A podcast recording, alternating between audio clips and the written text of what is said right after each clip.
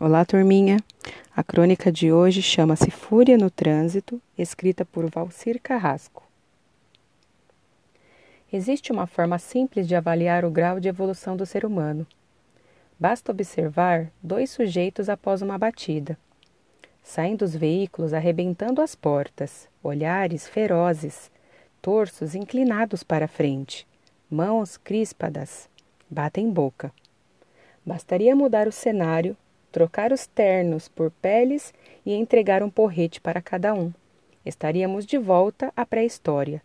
Poucas atividades humanas despertam tanto o espírito selvagem como a guerra no trânsito.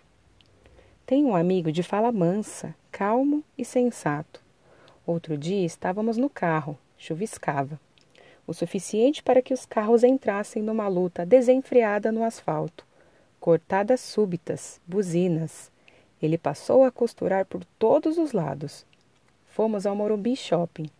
Havia uma fila para o estacionamento VIP. Quem almoça em alguns restaurantes de lá tem direito a manobrista gratuito. O idiota está parado lá na frente, ele anunciou. Por que idiota? Você não sabe o motivo? Comecei a dizer. Não pude terminar a frase. Agarrei-me ao banco, ele atirou o carro para a direita. O da frente fez o mesmo. Para não bater, meu amigo jogou o seu sobre o canteiro. Veio a pancada. O pneu arrebentou. O veículo parado mexeu-se vagarosamente e partiu. Meu amigo esbravejou, trocou o pneu, depois foi a uma borracharia, onde acabou brigando também. Passou o resto do dia num mau humor de cão. Telefonou. Tudo culpa daquele imbecil. Argumentei. Você não sabia o motivo de o carro estar parado. A pessoa podia estar se sentindo mal. Pense. Por causa de alguém que não conhece, você quase amassou o carro, arrebentou seu pneu e está furioso. Como permite que um desconhecido faça tudo isso com você? Silêncio sepulcral. Depois, ouvi um clique no telefone sendo desligado. Costumo dirigir devagar, quando vou para o litoral norte, é uma tortura. A estrada só tem uma pista, com muitos locais de ultrapassagem proibida. Tento me manter na velocidade exigida pelas placas. Adianta? Alguém sempre gruda em mim. Volta e meia, quando ultrapassam, ouço me xingarem. Nestes tempos politicamente corretos, já não se ouvem tantos gritos do tipo: Ô Dona Maria, vá pilotar fogão! Entretanto, Existe sim um preconceito contra a mulher ao volante. Confesso que também já tive. Hoje, às vezes, passo por uma senhora dirigindo em paz. Alguém do meu lado reclama: Olha lá, empatando o trânsito, só podia ser mulher. Lembro que as seguradoras costumam cobrar menos de motoristas do sexo feminino. Causam menos acidentes. Há algum tempo, uma amiga bateu em uma moto. Teve de, se trancar no carro enquanto um bando de motoqueiros solidários com acidente chutava seu carro. Foi resgatada pelo socorro. Detalhe: o culpado era o motoqueiro. Ninguém se machucou. Ela voltou para casa apavorada.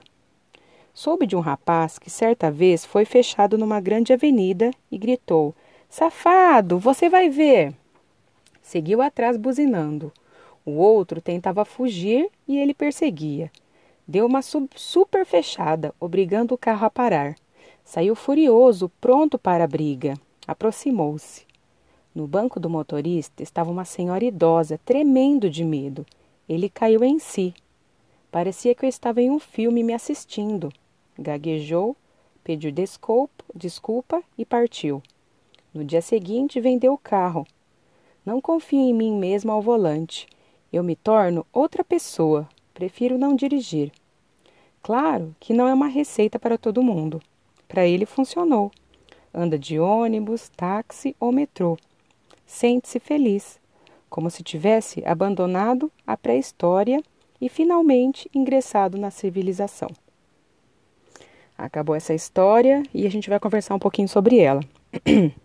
o autor dessa crônica, ele se inspirou na realidade do trânsito de São Paulo, no trânsito no geral, né? Para mostrar como a maioria dos motoristas dirige com imprudência e mau humor e perdendo a calma com facilidade no volante. A atitude descontrolada de certas pessoas, quando ocorre alguma colisão no trânsito, o autor ele descreve basicamente a, a reação física de dois motoristas, para mostrar o desequilíbrio de ambos, né? Olhares ferozes, quando ele fala no texto, é, torsos inclinados para frente, mãos crispadas, né?